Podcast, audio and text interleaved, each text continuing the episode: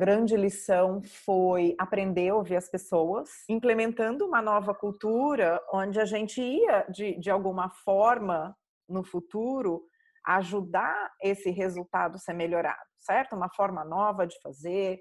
uh, um jeito mais barato de fazer, só que, obviamente, ia levar um tempo para a gente treinar todo mundo, convencer, não digo nem treinar, mas convencer todo mundo de que essa nova cultura era a nova forma de trabalhar e era uma forma melhor de trabalhar e de obter resultado. Né? Então, acho que essa foi a primeira grande lição: ter que ouvir as pessoas e, obviamente, ajustar o seu discurso, porque nem sempre ah, as pessoas vão te ouvir da maneira que você quer que elas te ouçam, mas da maneira que elas estão preparadas a ouvir aquilo que você vai falar.